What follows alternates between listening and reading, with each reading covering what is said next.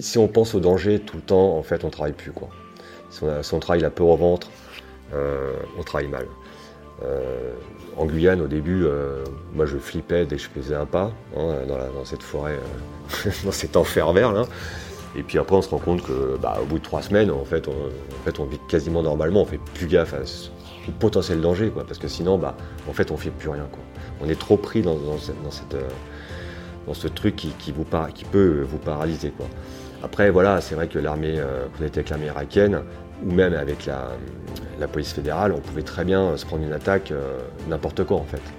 Euh, d'autant qu'en plus ils nous trimballaient sur, le capot des MV pour, quand on, devait bouger. Donc là, un sniper aurait fait un carnage, c'est sûr quoi. Bienvenue dans Défense Zone, le podcast qui traite des questions de défense et de sécurité à travers des entretiens avec des militaires, des membres des forces de l'ordre, des personnalités politiques ou encore des entrepreneurs.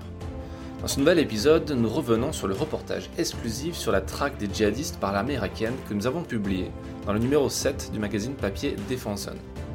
Pour cela, nous partons à la rencontre de son auteur, le photojournaliste et réalisateur Vincent Wartner.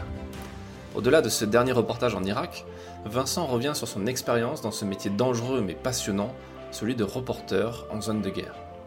N'oubliez pas de vous abonner au podcast et également à notre magazine papier en vous rendant sur le site défense-zone.com ou en cliquant sur le lien en description de cet épisode.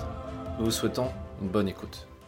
Bonjour Vincent, est-ce que tu peux te présenter? Oui, bonjour Fred. Bah, écoute, euh, moi je m'appelle euh, Vincent Wartner, je suis euh, photojournaliste et réalisateur de documentaires que je destine à la télévision. On te reçoit dans le podcast aujourd'hui pour, pour parler d'un reportage que tu as et d'un documentaire du coup que tu es en train de de, préparer et que tu as, déjà tourné une, grosse partie euh, en Irak en, janvier 2022. Et euh, on a eu l'occasion dans le magazine Défense Zone, le numéro 7, qui est encore actuellement en, diffusion au moment où, les gens écoutent cet épisode, et qui sera probablement, il faut regarder dans le, lien dans la description s'il si est toujours là, dans lequel tu as, tu as écrit un, un excellent article sur, sur Daesh et sur le les forces irakiennes qui traquent les, euh, les, terroristes de Daesh, les djihadistes. Euh, est-ce que tu peux nous en parler, nous dire euh, de, en quoi ça consiste Qu'est-ce que tu as fait sur place? Alors l'idée, c'était d'aller dans ce qu'on appelle les zones disputées qui se trouvent dans le centre de Bagdad, dans une zone qu'on appelle le triangle de la mort, qui va grosso modo du, du sud d'Erbil euh, à l'ouest jusqu'à Tikrit et qui va jusqu'à Bagdad à l'ouest, à l'est, pardon. Euh, dans cette zone euh, qui est assez vaste, qui est composée surtout de, zones désertiques, en fait, on va trouver des, endroits qu'on appelle des zones disputées, car en fait, d'un côté, nous avons l'armée irakienne hein, gouvernementale, et de l'autre, nous avons euh, l'armée des, des Peshmerga, euh, des Kurdes, qui, euh, qui sont présents tous les deux dans ces zones-là, sous forme de. Ils sont retranchés dans, des petites bases, comme ça, qui sont disséminées tout le long des routes et des, zones sensibles. Et il y a des, endroits où, en fait, ils ne peuvent pas aller, car encore aujourd'hui, en fait, ces zones-là, on ne sait pas si elles appartiennent au gouvernement irakien ou aux Peshmerga, ou aux Kurdes du Kurdistan. Euh, l'idée, quand on est parti là-bas, euh, car je suis parti avec un, autre photographe, un photographe de Magnum, c'était euh, d'aller rencontrer les populations civiles qui se retrouvaient finalement pris entre deux feux. elles sont régulièrement attaquées par Daesh, qui viennent les rançonner. C'est devenu en fait des opérations de grand, quasiment du, c'est du banditisme. C'est-à-dire qu'ils viennent, ils rançonnent, ils kidnappent. Euh, ils volent de la nourriture, euh, s'ils trouvent des armes, ils volent des armes, des, des, comment dire, des animaux, des, véhicules, enfin bon. Euh, les villageois, en fait, leur problématique, c'est que ils sont attaqués par ces groupuscules qui sont, qui sont cachés, qui sont dissimulés dans, dans les petites bases, dans les, dans les, dans les massifs montagneux qui, qui peuvent exister là-bas. Et euh, ces, civils, en fait, euh, ne pourront pas compter sur l'aide euh, en cas d'attaque, soit des Peshmerga, soit l'américaine, parce qu'il faut des accords, c'est très long, ils ne peuvent pas intervenir tout de suite. Ces civils ont fini par s'armer tout seuls, soit en achetant des armes directement, voire même acheter des armes sur, des sites de, vente en ligne, quoi, comme des, lunettes de visite nocturne qu'ils ont achetées sur Amazon soit c'est des dons que leur font les militaires sur place, ils, voient bien que eux ne pouvant pas intervenir, ils peuvent pas non plus laisser ces populations se faire décimer comme ça. Donc il faut bien qu'ils interviennent, ne serait-ce que pour l'image, euh, l'opinion publique, ils sont obligés de faire des actions quand même. Donc quand ils peuvent pas intervenir, euh, ils leur fournissent des armes, des munitions, et, euh, les civils finalement bah, sont partis sur, l'autodéfense totale. D'accord. Ces civils, tu as pu passer un peu de temps avec eux? Sur le terrain Oui, euh, en fait, on a rencontré plusieurs communautés. Euh, on, a rencontré euh, la communauté Kaki, qui est une communauté un peu à part, qui eux aussi ont été attaqués, rançonnés. Enfin, Daesh n'a pas cessé de, de, faire des descentes dans leur village pour leur mettre la pression et, et ça dégénère en général en, combat, puisque de toute manière, ces villageois étant armés, euh, se défendent. Beaucoup sont partis, mais certains sont revenus, et eux se défendent aujourd'hui. Ça, Daesh le sait très bien, puisqu'ils ont, quand ils viennent maintenant, ils savent très bien qu'ils sont, ils sont attendus, ils sont reçus, ils sont bien reçus maintenant, parce qu'ils sont bien armés, ils ont des RPG, des 50, euh, c'est quand même pas rien. Euh, et, en face, ils ont, euh, sont pas, limite, sont pas autant armés. Quand, ils, quand ils attaquent comme ça une petite dizaine d'hommes sur des motos, euh, bah, c'est, voilà. Donc ils savent très bien qu'il va y avoir du, répondant en face maintenant. Quoi. Ce qui ne les empêche pas de continuer à les harceler tout le temps, tout le temps, et surtout, voilà, comme je disais, dans ces zones-là, où ils savent très bien que l'armée va mettre deux heures, trois heures avant d'arriver, et voire ne pas venir du tout. Donc on a réussi à aller dans ces villages, c'était très compliqué pas pour les kaikis, ça c'était simple, il fallait juste avoir le bon contact euh, au sein même du village, ce qu'on a eu. Et euh, par contre, il y a des villages qui étaient euh, où il y avait des présences de base, soit Peshmerga, soit de l'armée gouvernementale, où là c'était beaucoup plus compliqué parce qu'il fallait les autorisations de, de l'armée et des Peshmerga pour pouvoir y aller. Quoi. Euh, Donc là, étais, tu étais un peu, euh, comme on dit, embedded avec l'armée euh, l'armée irakienne, comme on pourrait avoir des journalistes français embedded avec l'armée française Ça, je l'ai fait, mais en fait, oui, c'est un peu vrai. C'est-à-dire que quand on, quand on a l'accord pour aller dans ce village, où on voulait passer la nuit, on appelle l'autorisation du tout, on a essayé, du coup, parce que l'armée, il y, a une présence militaire, donc les militaires sont là à côté de nous, en fait, pendant les interviews, ce genre de trucs. Euh, quand on filme, euh, ils sont là, ils interviennent pas parce que euh, les, infos qu'on a eues par, le maire du village que j'interviewe, ma plus grosse interview, l'interview majeure, en fait, il était sans phare. C'est-à-dire qu'il il nous a expliqué, bien expliqué que autant les Peshmerga que l'armée gouvernementale n'étaient pas venus à leur rescousse quand il les appelait. Ils ont été attaqués deux, trois fois, il y a eu des morts. pas que dans ce village, dans les petits villages à côté. Et, euh, euh, du coup, bah, oui, il y a une présence militaire. Puisque depuis, en fait, quand il y a des attaques, en fait, l'armée et les Kurdes finissent un moment par, euh, par s'arranger, se trouver un accord qui fait que, bon, maintenant, ils peuvent intervenir sur ces zones-là. Mais il y a des villages où il n'y a rien à côté, et quand bien même il y aura une base, en fait, il y a cette problématique de l'autorisation, discuter avec l'armée en face pour avoir un accord. En fait, ce qu'ils veulent éviter absolument, c'est qu'il y ait des mouvements de, troupes, comme ça, subites, et que de l'autre côté, bah, il y ait une riposte. Si une riposte, ça veut dire que là, euh, c'est un conflit entre euh, les Kurdes, enfin les Peshmerga et l'armée gouvernementale. Donc en ce moment, ils veulent éviter ça. Quoi. Donc c'est pour ça qu'ils se préviennent, mais que c'est toujours très très long. Quoi. Donc oui, effectivement, euh, l'armée est là. Après, quand, nous, quand on n'a pas eu l'autorisation de rester dans le village la nuit, parce qu'ils disaient que c'était trop dangereux, ce qui ils n'avaient pas tort, mais bon, en même temps, on était là pour ça on a, euh, on a tenté en fait de, bah, de chanter le checkpoint en fait, de passer par un autre chemin. Quand on avait un fixeur qui était très très très bon, quoi, euh, qui était, qui s'est bien démené et euh, qui nous trouvait toujours une solution quand on avait un blocage. Donc on a essayé de passer la nuit dans un autre village et on est arrivé dans ce village, sauf que on arrivait la nuit tombée, la nuit tombée là-bas, plus personne ne bouge, c'est même une interdiction en fait, ils pas le droit de, les civils n'ont pas le droit de bouger la nuit. Euh, le fait qu'on arrive en fait dans ce village de nuit, euh, ça a créé une tension tout de suite avec les habitants, puisqu'il y avait en plus la présence de forces spéciales sur place. Forces spéciales euh, de la police fédérale. ça s'est très mal passé. il y a eu une tension d'un coup et on a été obligé de partir, tout simplement. Donc on n'a pas réussi à passer cette nuit dans ce village. Par contre, on a été le lendemain dans un autre village où là on a pu faire des scènes de nuit sans rester dans le village la nuit, mais au moins dans ce village-là, les civils faisaient des patrouilles la nuit, euh, euh, euh, ils ont des postes de guet sur le toit des maisons, comme on peut voir, on pourra voir sur, les images. Et pareil, ils ont RPG 50 mm, et tous les hommes du village, à tour de rôle, font des rondes la nuit pour surveiller qu'il n'y ait pas une incrustation, enfin une, incursion, pardon, de djihadistes.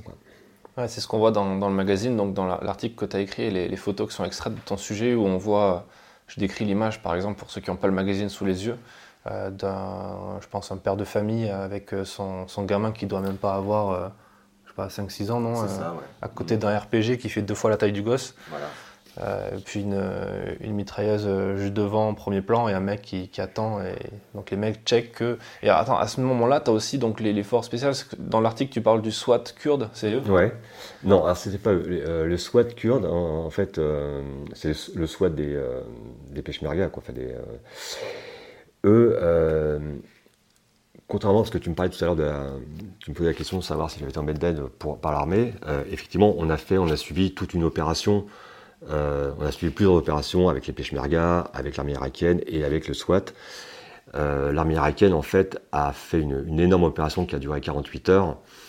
Ils ont appelé en gros, c'était l'opération Revanche, puisque quelques jours avant, en fait, euh, Daesh, un groupe de Daesh avait réussi à investir une base tout à côté de Bagdad. C'était complètement hallucinant pourtant ultra surveillée la zone, mais ils ont réussi à, venir au contact des militaires qui étaient sur place, et il y a eu, euh, je sais plus, mais je crois trois ou quatre morts, dont un, gradé, un, grand gradé. Donc ça, l'armée irakienne, pour, son image, pour euh, euh, c'était une, une, catastrophe. Quoi. Donc là, il, fallait qu'il y ait quelque chose, qui, il fallait qu'ils répondent par un gros coup de com. C'est ce qu'ils ont fait avec cette, cette espèce d'opération que j'ai appelée pour moi, euh, la personne tempête du désert, parce qu'effectivement, on était dans le désert, il y avait des, centaines de MV, euh, des blindés, euh, il y avait des hélicos, il y avait des, je ne sais pas combien d'hommes, il y avait peut-être 3000 hommes sur place, des convois entiers. Et ils ont essayé de, de, traquer un groupe de Daesh dans une ville en prenant un étau Sauf que, évidemment, euh, quand vous avez une colonne dans le désert qui se déplace avec des centaines et des centaines de véhicules, euh, autant vous dire qu'on les voit arriver à, 50 km. Donc, en fait, cette opération qui a duré deux heures, euh, avec beaucoup de mouvements de troupes, en fait, le résultat a été, proche de zéro, puisque, à part quelques IED qui sont, ils, ont, ils ont fait péter, en fait, ils ont trouvé personne. Mais bon, il fallait qu'il y ait quelque chose de marquant pour l'opinion publique, je pense. Je pense que c'est pour ça qu'ils ont fait cette opération, euh, pour montrer un peu leur muscle, quoi. Même si les résultats n'étaient pas là. Bon, en tout cas, ça a dû déstabiliser un peu les groupes du coin euh, pendant quelques jours. Peut-être, j'en sais pas. Mais... Et l'autre, euh, l'autre après, on, est allé, on a passé quelques jours aussi dans une, dans une petite base Peshmerga, pareil, perdu, c'était à côté de, de Tikrit. Euh, perdu dans, la montagne, là, où euh, là on a vu un peu aussi la différence de moyens qu'ont toutes ces armées. Et pour finir, on a, on a terminé euh, par une opération du SWAT le dernier jour, où ils allaient, ils avaient une cible qui était une cible importante qu'ils voulaient choper absolument, puisqu'ils pensent que leur cible était en fait l'un des cerveaux du groupe qui a organisé en fait la, mutinerie de la prison d'Al-Asake euh, en Syrie euh, quelques semaines avant, auparavant. donc ça, c'est le, mec qu'on voit sous cagoule avec un verre d'eau un peu loin. Exactement. Donc voilà. Donc on a eu le feu vert après avoir rencontré le, comment dire le boss, le chef du SWAT. on a eu le feu vert pour les suivre. il y a eu trois faux départs dans la journée. Et le troisième, c'était le bon, par contre, et là, c'était très vite. Euh, on voit très bien qu'ils ont été formés par des, euh, par des militaires, euh, par des forces spéciales, entre autres françaises, puisqu'ils ont une technique d'approche qui, qui, est, vraiment bonne. Et eux, ils arrivent vraiment à, à choper des, des,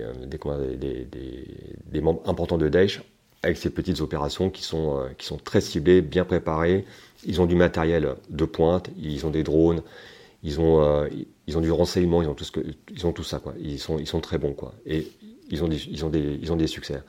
quand on va au SWAT, dans leur QG, en fait, vous avez un, toute une salle qui est un peu un, musée. C'est assez impressionnant parce que ils mettent en fait toutes les, toutes les, tous les trucs, les armes, les photos des, djihadistes qu'ils ont, qu'ils ont soit arrêtés, soit tués.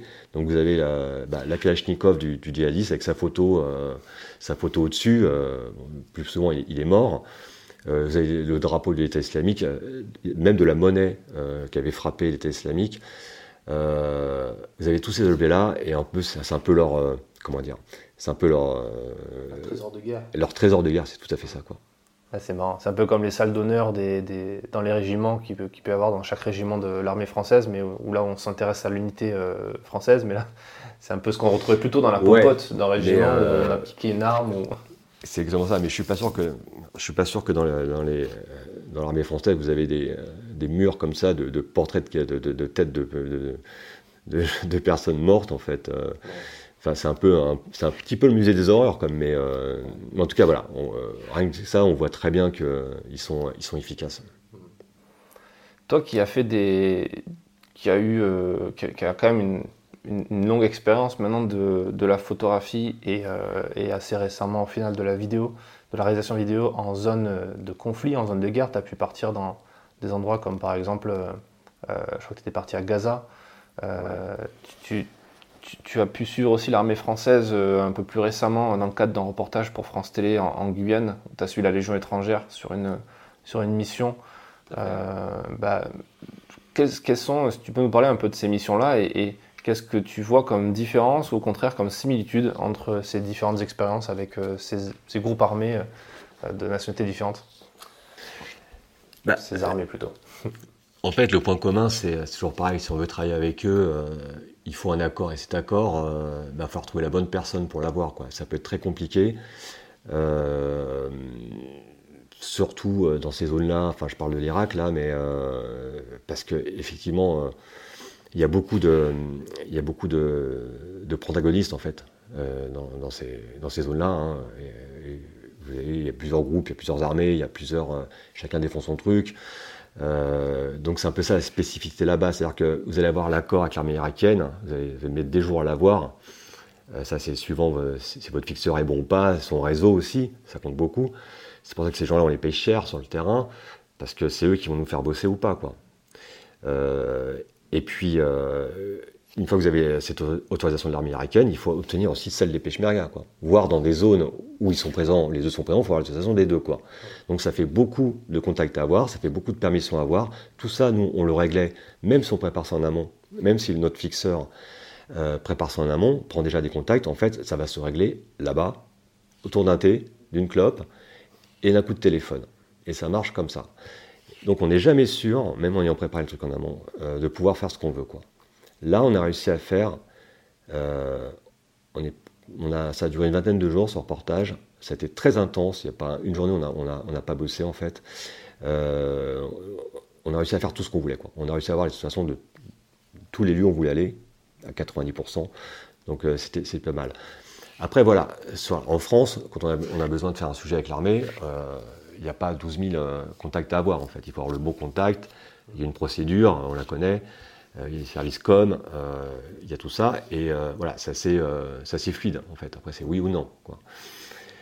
Sur d'autres terrains comme bah, la Guyane, c'était ça en fait. Hein. La Guyane, c'était un peu particulier parce que j'ai suivi pendant donc c'était une mission d'un mois en autonomie en forêt où on allait en fait au contact des guerriers Perros, puisque en fait les légionnaires accompagnaient un scientifique qui s'appelle Jean-François-Michel Le Tourneau, qui travaille sur cette question des orpailleurs depuis, euh, depuis très longtemps, depuis des années, qui a, sorti un bouquin aussi euh, il n'y a pas longtemps.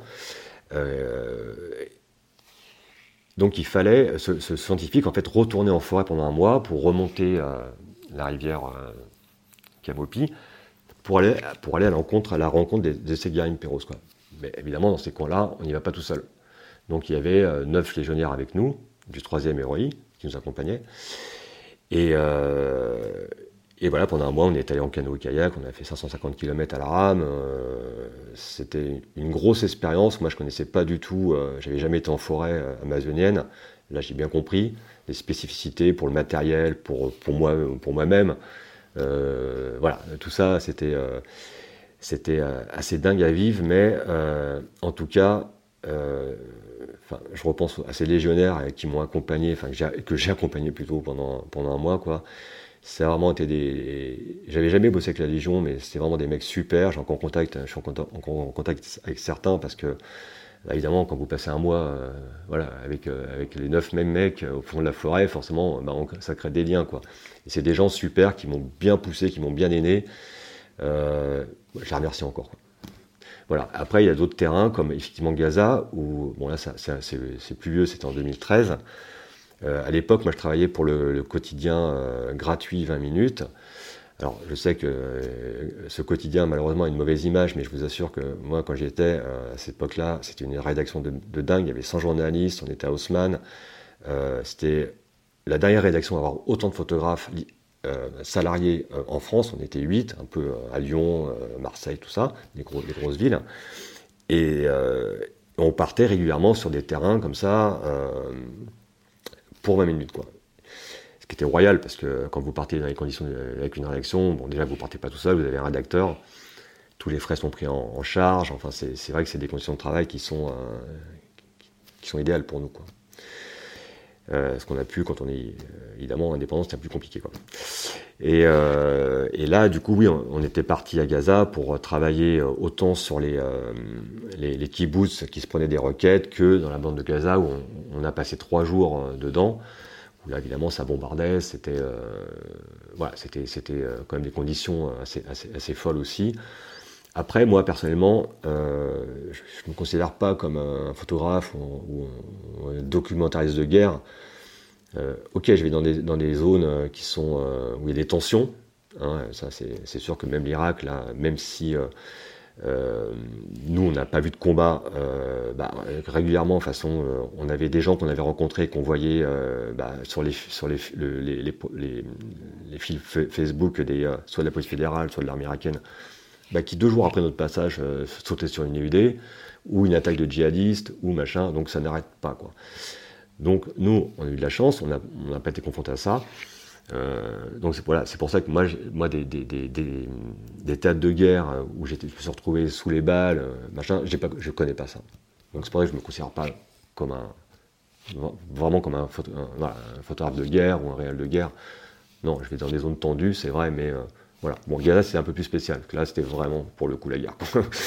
mais, mais, bon, Gaza, il n'y a, pas de tir, il n'y avait pas d'offensive israélienne sur sur la bande de Gaza où là, effectivement, c'est du combat de rue, ce genre de truc.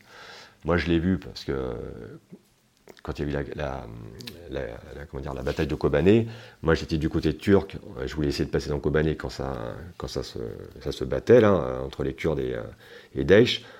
J'ai jamais réussi à, rentrer, pourtant j'y suis allé euh, quatre fois je crois.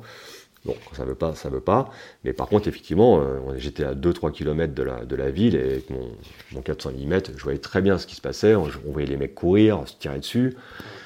Euh, bon, parfois, ça, ça, partait un peu au-dessus de nos têtes aussi les tirs, mais, mais voilà. Donc, moi, j'ai pas connu cette, cette, cette, expérience qui doit être ultra flippante d'un combat de rue où en fait c'est n'importe quoi, on sait plus où aller, ça tire de partout. et puis là, c'est au petit bonheur de la chance.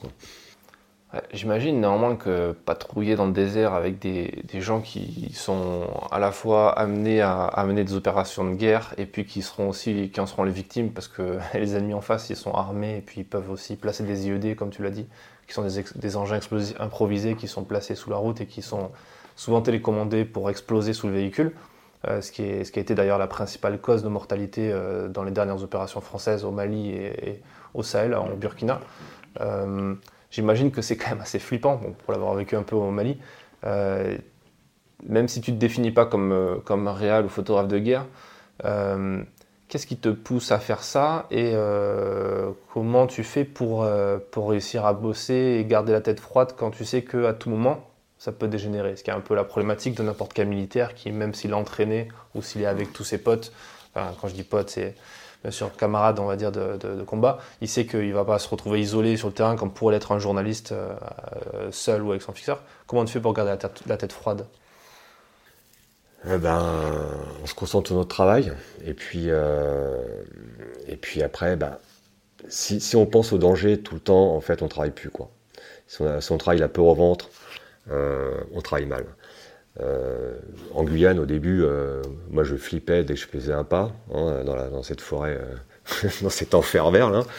Et puis après, on se rend compte que, bah, au bout de trois semaines, en fait, on, vit quasiment normalement. On fait plus gaffe au potentiel danger, parce que sinon, bah, en fait, on fait plus rien.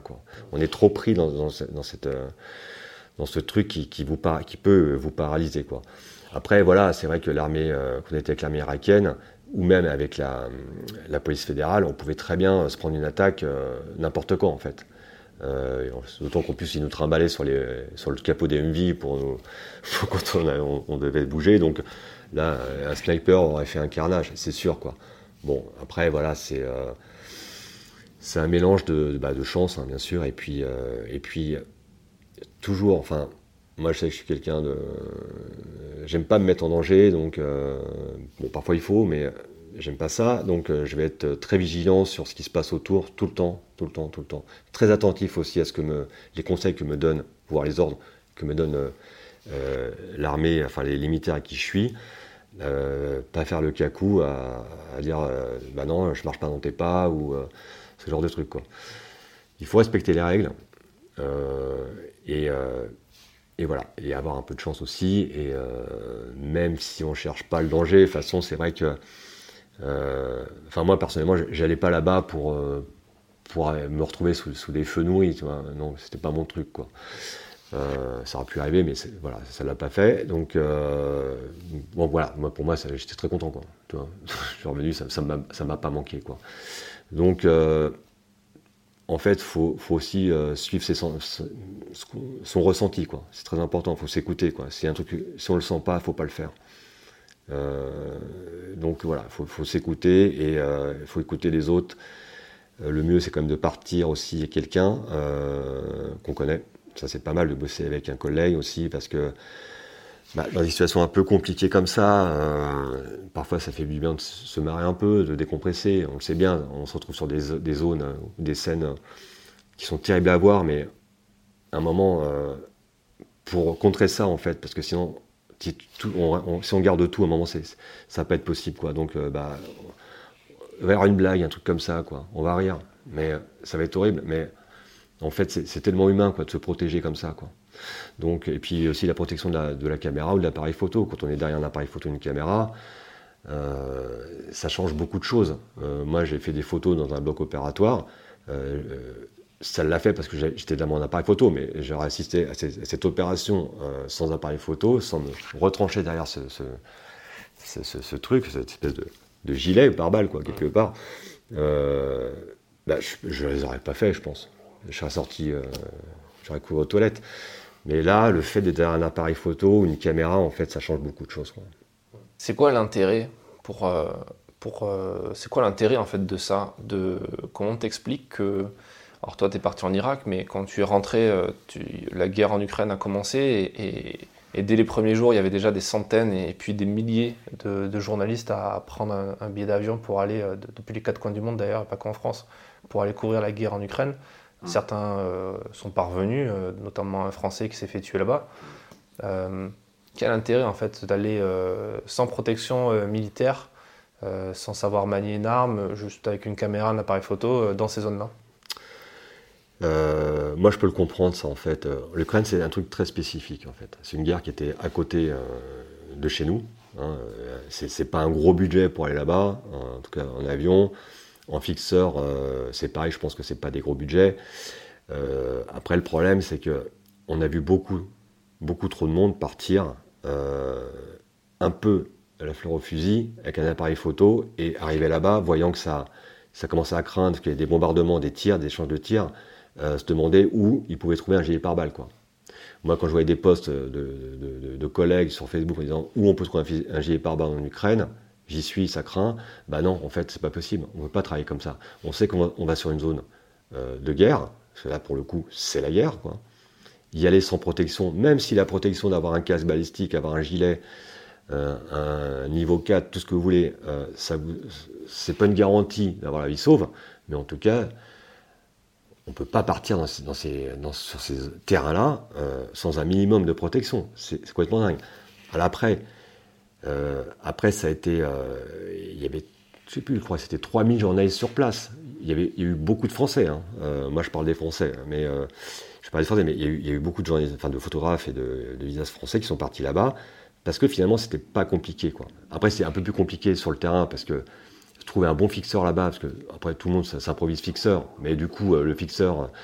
Euh, il est déjà réservé. Oui, et puis les bons sont réservés par les, gros médias qui peuvent les payer euh, le prix qui le prix qui valent hein, finalement, parce que il faut pas oublier que c'est des gens qui mettent leur vie au danger aussi quand même. Hein, un fixeur, hein. euh, voilà, s'il gagne, s'il est payé 1000 balles, 1000 dollars ou 2000 dollars par jour, c'est pas pour rien quoi, parce que il met sa vie en danger quand même. et il est censé vous protéger aussi. Enfin bon, bref, c'est pour ça que c'est si cher.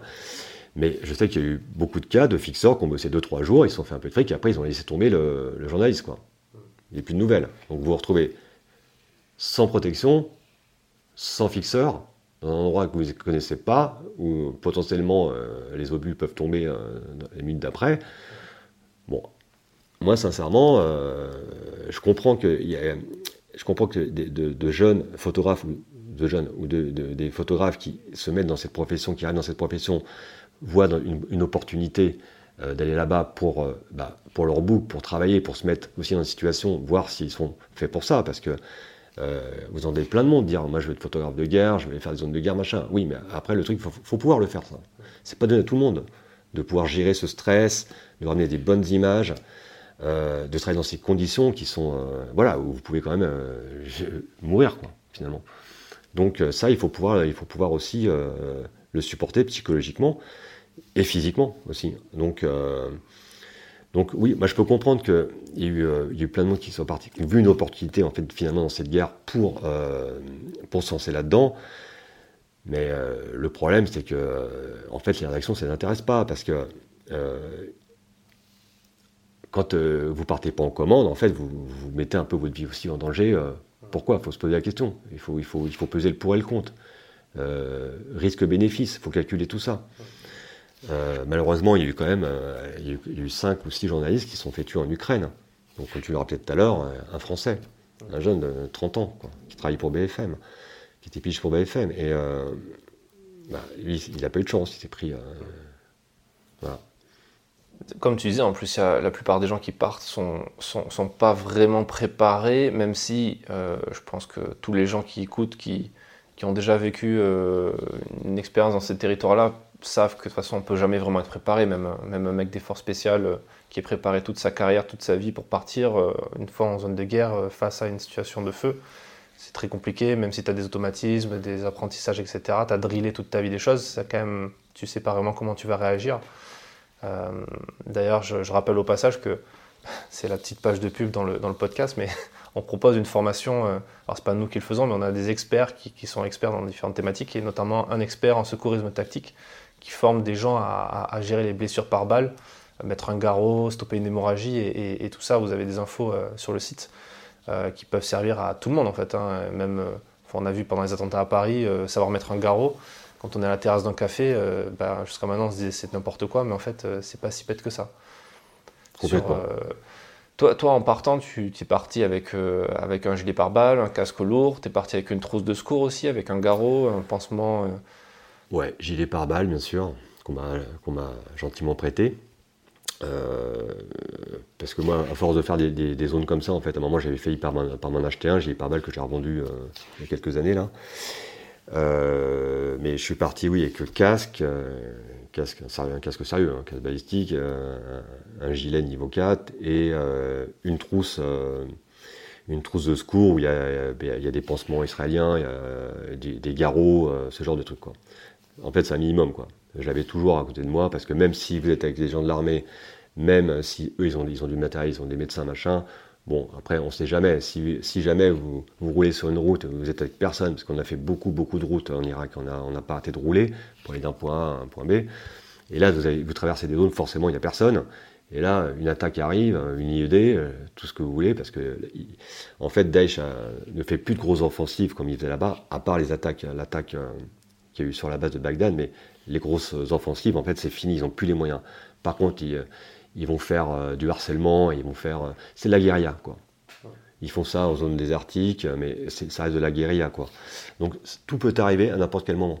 Donc effectivement, si vous pétez sur une, au, milieu du désert, vous pétez sur une mine et vous êtes que, là et que vous, votre collègue, la jambe, la jambe en sang, bah, c'est quand même pas mal d'avoir un truc sur soi, quoi. Et de savoir le, poser aussi, quoi. en fait, en fait, c'est des, trucs qui peuvent même servir ici, en France, hein, au coin de la rue. Hein, voilà, c'est des, gestes, euh, c'est un minimum qu'il faut avoir. Donc oui, protection, euh, de téléphone, euh, enfin voilà. Vous faites de la place pour tout ça, vous virez, vous gardez un minimum de fringues et vous voyager léger, quoi. Ouais, de toute façon, c'est pas, c'est pas le club med, c'est pas, ça sert à rien de prendre la tenue de soirée. non. Bah non, voilà, pour, pour vous dire, en fait, on n'a pas pris de douche pendant 10 jours, parce qu'en fait, on ne pouvait pas, tout simplement. Donc, euh, voilà, parti avec euh, deux pantalons, ça suffira. Mais un gilet et un casque. Euh, et une bonne assurance aussi. C'est vrai. C'est là qu'on parle du partenaire du podcast qui est l'assurance. Non, non, je rigole. Bah écoute, merci d'avoir d'avoir partagé tout ça. on, peut retrouver ton travail sur, bah, dans le magazine Défense Zone numéro 7, pour le coup. Euh, où tu as tu signes un article qui s'appelle Daesh en Irak, la menace fantôme.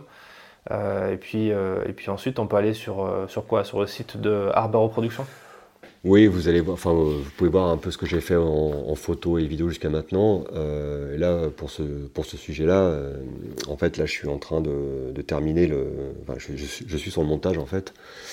Euh, j'ai mis un peu de temps à m'y mettre, mais, euh, mais là, avec les, événements en fait, qui se passent en ce moment en Irak, où euh, la situation politique est compliquée, donc forcément, ces, ces, périodes-là un peu troubles, ben, les groupes radicaux en profitent toujours pour ben, soit, soit bouger, soit se renforcer, soit faire des attaques. Et au final, c'est toujours les civils qui trinquent, hein, mais. Donc voilà, donc il y a quand même de l'actu, ça revient de façon régulièrement l'actu sur l'Irak. Donc c'est vrai que moi quand je suis rentré en tout début février en fait, euh, j'ai une chaîne de télé qui voulait me prendre pour un, qui voulait le passer en sujet JT. Alors évidemment, c'est pas du 50 minutes, mais euh, c'était, euh, j'étais déjà très content. Sauf que l'Ukraine est arrivée le lendemain ou le lendemain, et là, autant vous dire que c'était fini, quoi. En fait, il s'est passé à la trappe, quoi. Donc, mais bon, je, ne désespère pas de, le voir diffuser bientôt, et de toute manière, je vais en faire quelque chose. Ouais. Déjà, les, gens, les lecteurs de DZ ont pu savoir qu'est-ce qui se passe en ce moment concrètement en Irak, et c'est vrai que quand le l'espace médiatique est monopolisé par une actualité aussi forte que la guerre en Ukraine, c'est bien quand même de savoir que ben, la vie ne s'arrête pas ailleurs, les guerres ne s'arrêtent pas ailleurs, surtout celles qui durent depuis plus longtemps. Euh, surtout comme tu dis, des gens en profitent, il y a moins de journalistes qui partent, mathématiquement parlant. Quoi. Si tout le monde va en, Ukraine, plus personne ne va en Irak.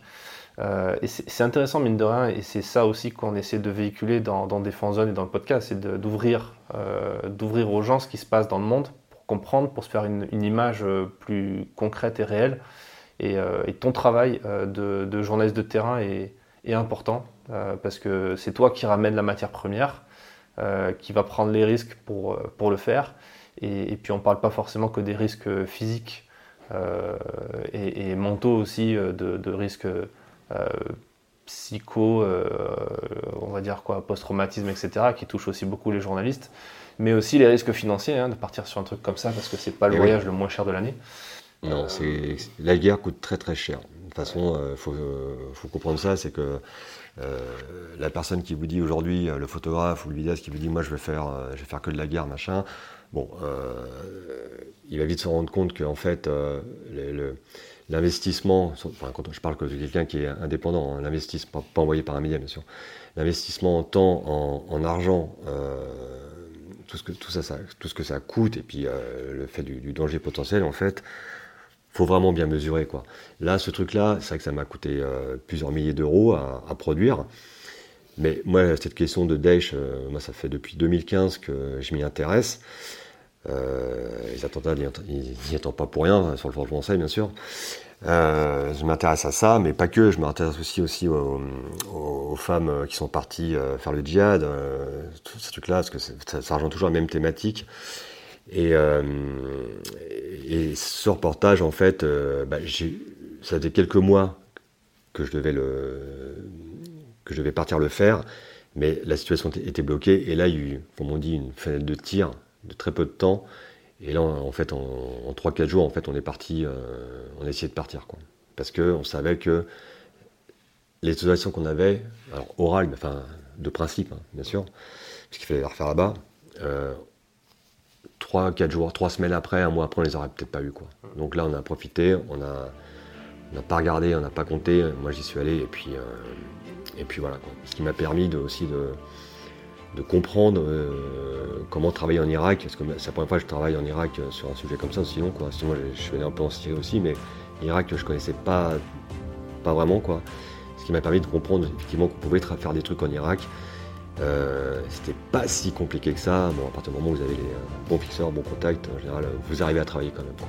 Eh ben, merci pour tout ça et puis j'encourage les gens à aller faire leurs recherches et, euh, et, continuer à se documenter aussi sur ce qui se passe dans le monde, c'est quand même un message important.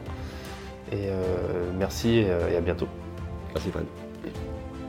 Merci d'avoir écouté cet épisode jusqu'à la fin. S'il vous a plu, partagez-le autour de vous et abonnez-vous au podcast pour ne pas rater les prochains. Défense Zone, c'est donc un magazine en ligne mais aussi en papier dont le dernier numéro est disponible sur notre site internet sur défense-zone.com. Abonnez-vous, rendez-vous en description pour plus d'informations et à très vite dans un prochain épisode.